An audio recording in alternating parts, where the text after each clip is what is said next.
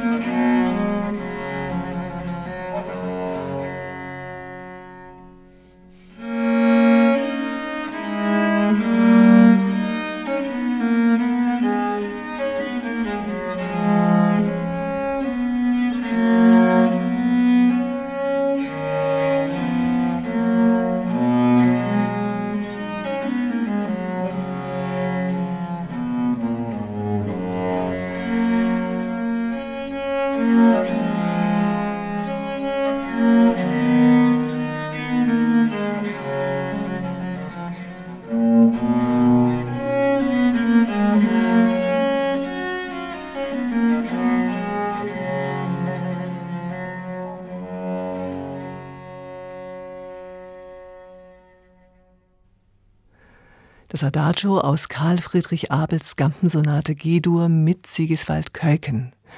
Und um sein Instrumentarium noch weiter zu vervollständigen, spielt er jetzt auf der Violine eine Allemande von Thomas Balzer. Der war einer der ersten, der in England den Generalbass in seinen Werken eingesetzt hat. Bei ihm verbinden sich norddeutscher Instrumentalstil mit englischer Konsortmusik. Komponisten wie Nicola Matthäus und Henry Purcell haben viel von Balzars Musik übernommen. Grund genug, ihn einmal etwas näher kennenzulernen.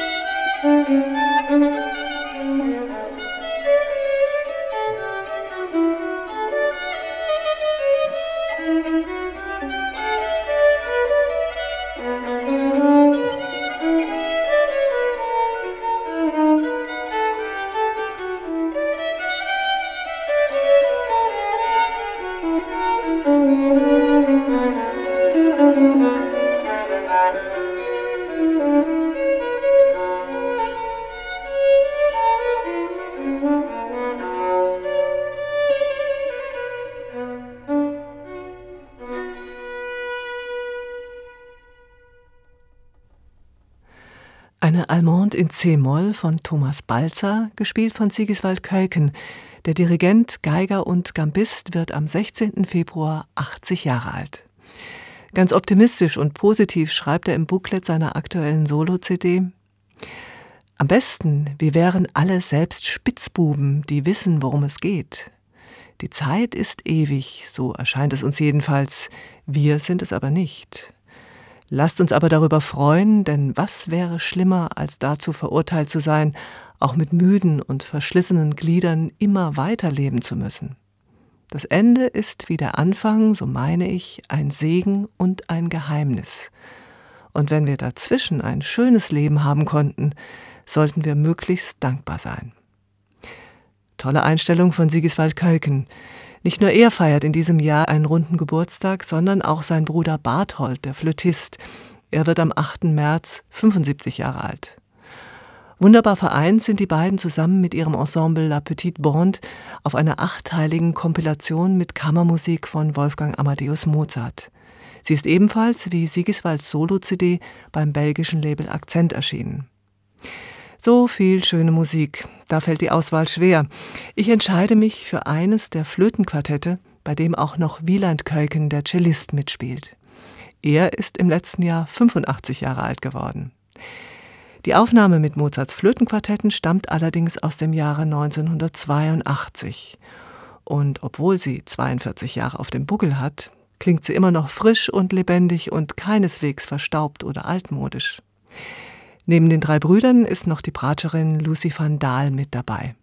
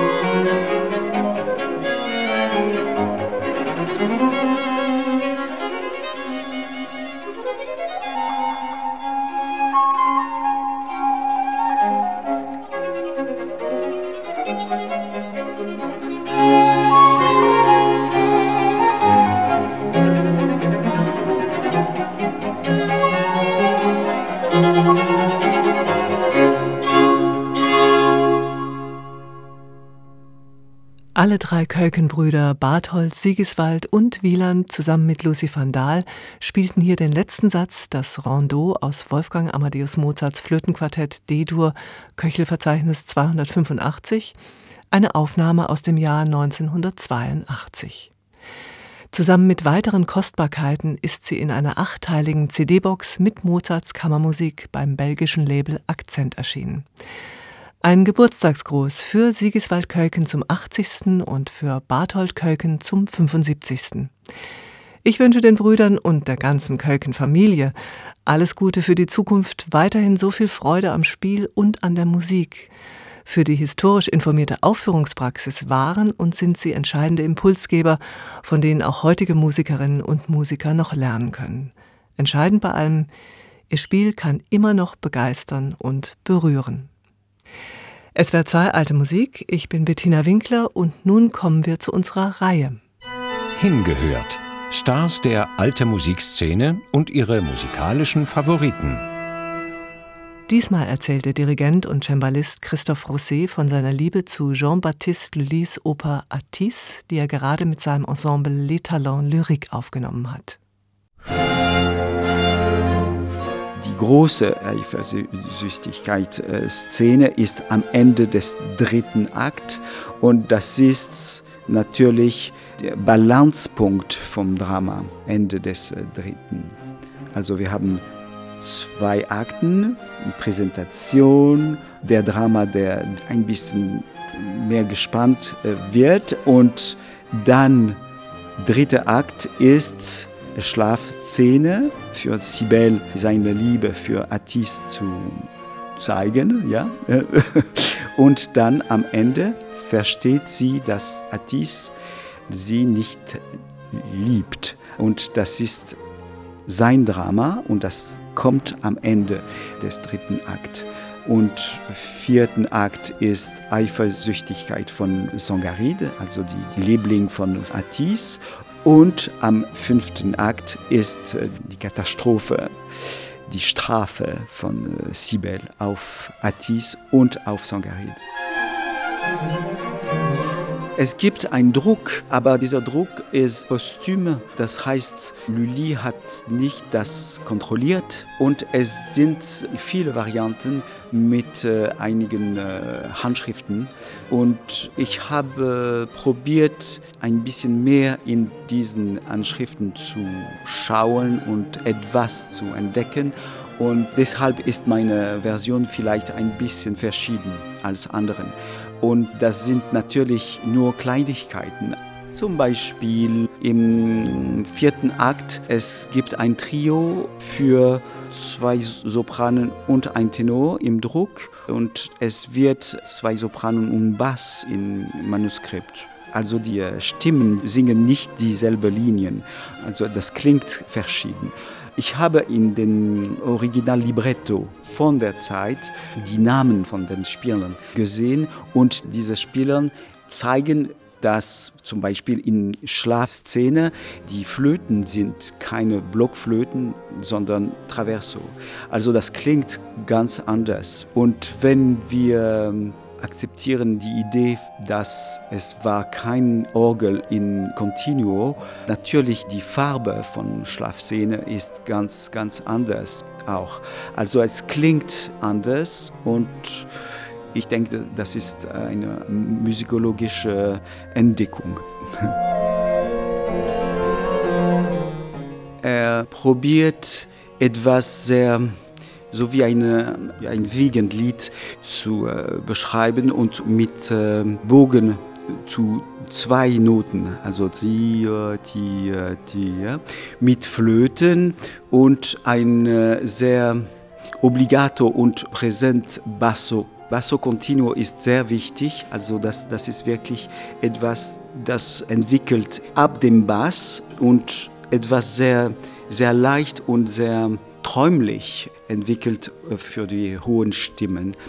Und es ist eine ganz geschlossene Form, also das ist etwas instrumental zuerst und danach ein Solostimme und danach ein Trio und wieder diese Introduktion vom Orchester. Also das ist wirklich etwas sehr entwickelt und großartig, wirklich etwas, äh, der ähm, einen großen Eindruck macht auf dem äh, Zuhörer.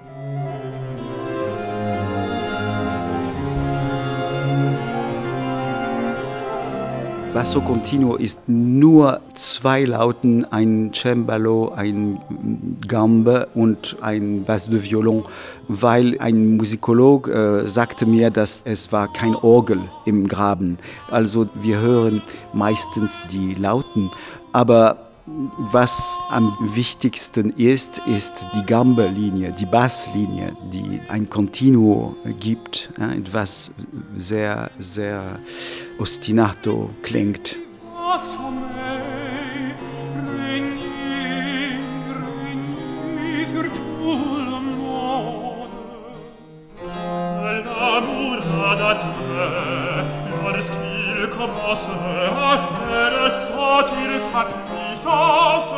Die, Songes agréables, die, die so berühmt waren, die waren äh, adaptiert für Laut, für Cembalo und so weiter. Vielleicht sind sie doch eine Chacone. Bam, bam, pidam, bam, bam, mit zwei Achtel Auftakt. Das ist ganz charakteristisch von einer Chacone, aber das ist nicht sehr entwickelt. Darum wahrscheinlich ist es eine Idee von Chacone, aber nicht ganz eine, eine echte Chacone. Es kommt zweimal und das ist sehr melodisch. Also es, es bleibt, das kann man erinnern, sehr, sehr leicht. Und es gibt eine gesungene Version und danach instrumental und wieder gesungen und wieder instrumental. Also das, das bleibt wirklich im Kopf. Darum war es ein Hit von Matisse.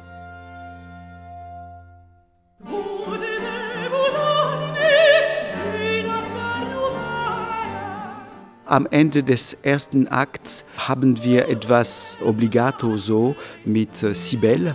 Atis war berühmt auch im Ausland und äh, besonders in England. Und wir finden Stücke, englische Stücke, die Sibel heißen. Und Sibel, das heißt etwas obligato im Bass. In, in, England. Also wahrscheinlich hat das beeindruckt äh, sehr viel, auch im Ausland.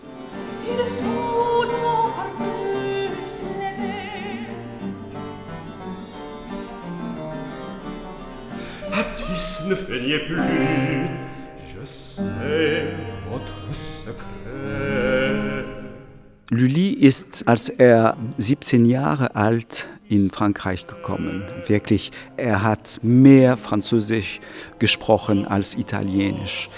Und er hat studiert diese Deklamation mit äh, Schauspielern. Er ist in Comédie Française, äh, die hieß äh, Hotel de Bourgogne, damals mit Schauspielern studiert, also die Rhythmen äh, von Deklamation und er hat alles geschrieben und daher hat er ver verstanden, wie eine gute Deklamation könnte erwerben. Also er hat viel darüber gedacht und studiert. Wir wissen, dass zum Beispiel mit, mit Atis, Madame de Sévigné beschreibt den Text wie eine literarische Produktion, die ohne Musik gilt auch. Also die Leute könnten diesen Text deklamieren zu Hause. Und das war etwas sehr wichtig, die Fühlungen, die in diesem Text finden. sich äh, Darum ist das sehr verschieden als italienische Oper. Natürlich haben wir Fühlungen auch in italienischer äh, Produktion. Vielleicht die Emotion kommt aus die Schönheit einer Stimme und die Virtuosität, das rührt das Publikum. Und in Frankreich, diesen Effekt ist mehr aus dem Text und aus der Harmonie und, und Kontext in allgemein. Was ich in Lully großartig finde, ist die Flüssigkeit in Rezitativen. Also alles ist möglich. Und deshalb bin ich meistens ein Regisseur. Ich nehme alle Verantwortlichkeiten im Drama. Das entscheide ich für die Sänger. Das muss in diese Richtung gehen, das muss das ausdrücken und ich schaue viel, ich singe für die Sänger. Also ich, ich schaue die Emotionen, die äh, Intentionen und so weiter. Das ist sehr, sehr wichtig für mich, dass der Drama muss leben und äh, etwas wirklich überzeugend. Ja. Wie machen Sie das? Das ist die äh, Cembalo-Technik. also die Geschwindigkeit ein Akkord zum Beispiel. Wenn es ein bisschen trockener äh, äh kommt, ist das vielleicht äh, etwas, etwas mehr aktiv oder vielleicht etwas mehr melodisch, wenn es ein bisschen mehr Elegiac äh, bekommt. Ja, das, das, das ist... Äh, Tricks, äh, die ich äh, gefunden habe.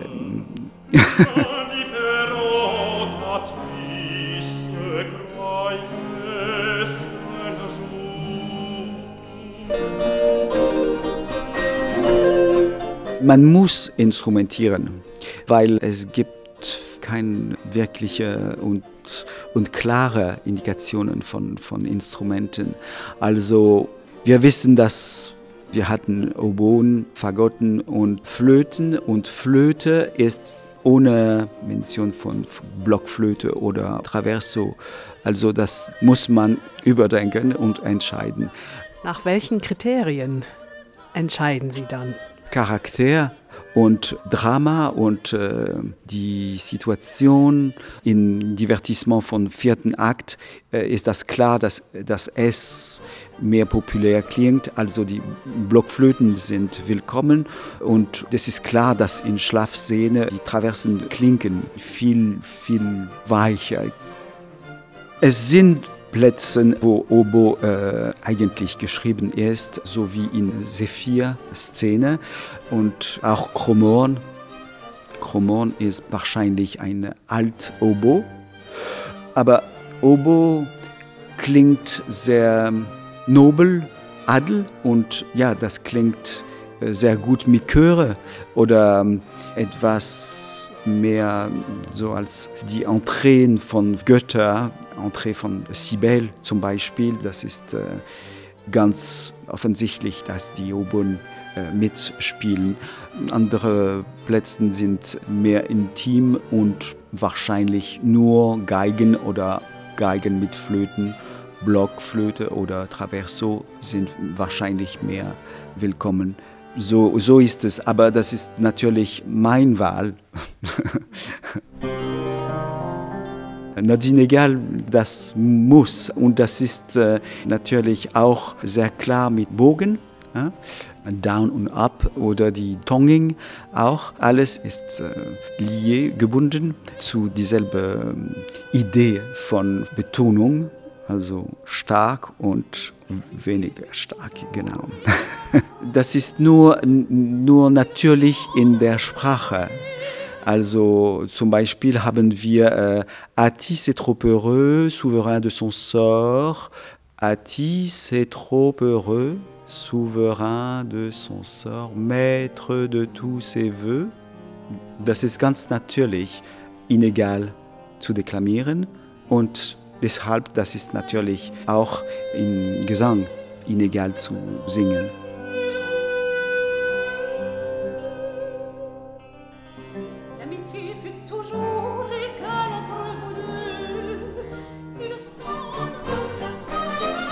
Ich finde alles großartig in Atis, wirklich. Aber ähm, natürlich die Szene von äh, Fruchtzeit von äh, Sangarid und äh, Selenus ist ganz besonders, weil es ein bisschen mehr populär klingt, äh, etwas mehr äh, Volk. Und, und das ist ein großer Kontrast. Das ist am Ende des Akts 4. Äh, und es gibt etwas ein bisschen leichter und fröhlicher als den ganzen Drama in, allgemein in, in Atis. Also Atis ist, ist ein sehr, sehr schönes Drama, sehr, sehr gespannt. Und hier am Ende des vierten äh, haben wir etwas ein bisschen leichter und, und fröhlicher. Es sind äh, Tanzen, ein, ein Menuett, ein, ein Gavotte, Blockflöten. Gesang ist sehr, ja, äh, so wie etwas auf der Straße Lully äh, gehört äh, hat. Und das klingt mehr, mehr populär. Die Struktur von einem Menuett ist sehr, sehr wichtig. Vielleicht was heute wichtig ist für einen Musiker, ist äh, die, die Struktur von vier Takte zusammen zu haben in, in Main. Und das macht etwas sehr springend. Aber natürlich, Menuett und Gavotte sind einfacher als ein äh, große Chacone oder so etwas. Es gibt keine Chacone oder Passacaglia in Atis, aber das fehlt nicht, weil so viele Tanzmusik haben hier auch und sehr in Kontrast sind. Also das war ein Erfolg damals und es bleibt ein Erfolg. Das heißt, der Text ist wirklich schön und sehr überzeugend und es funktioniert ganz. Es gibt keine schwache Punkte. Und dasselbe heute mit dieser Musik ist, ja, das, das wirkt wirklich auf dem Publikum. Das ist ein, ja, ein Wunder irgendwie.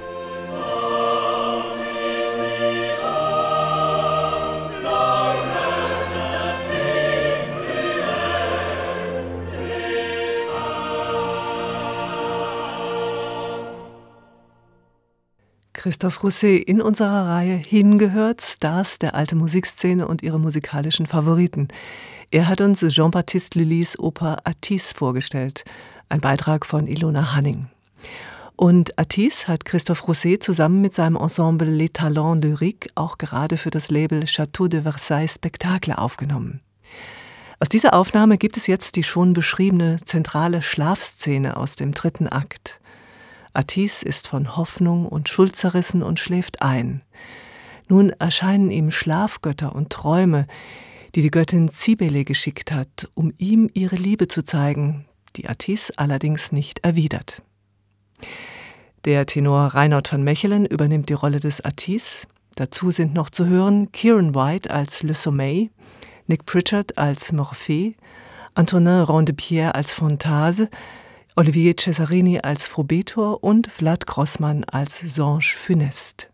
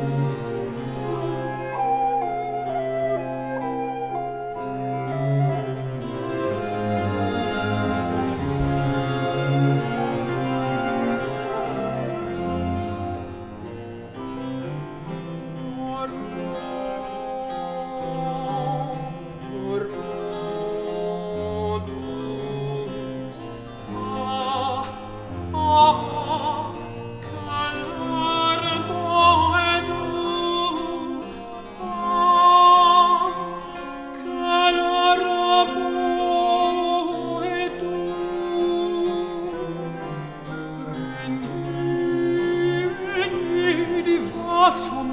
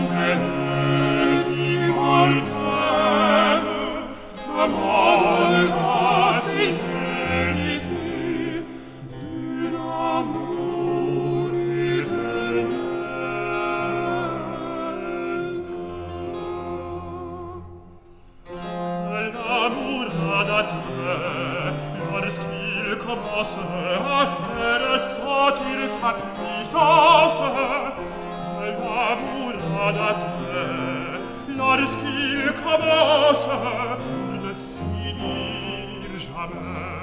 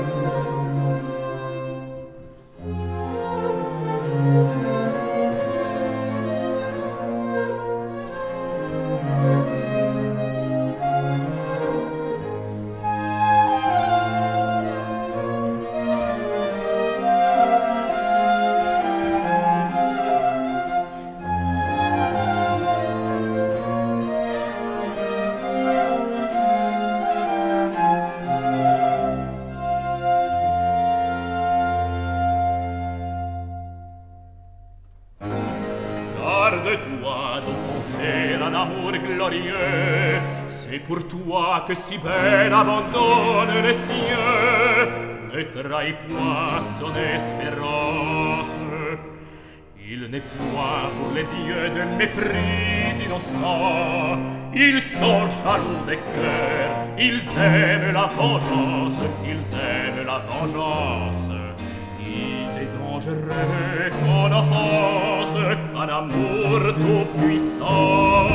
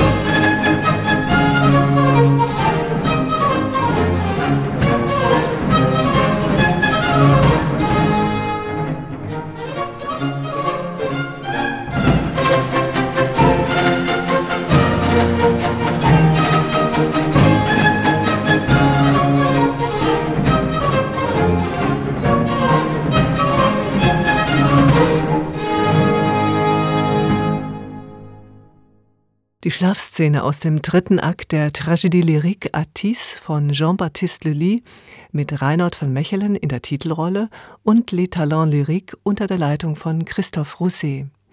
Er hat uns die Oper zuvor in unserer Reihe Hingehört, Stars der alten Musikszene und ihre musikalischen Favoriten vorgestellt. Gerade ist diese hervorragende Aufnahme beim Label Château de Versailles Spectacle erschienen. Das war SWR2 Alte Musik. Wie immer können Sie diese Sendung auch auf der SWR2 Homepage und in der SWR2 App anhören. Und auch der Beitrag von Ilona Hanning ist dort noch einmal zu finden. Mein Name ist Bettina Winkler. Danke für Ihr Interesse und bis bald.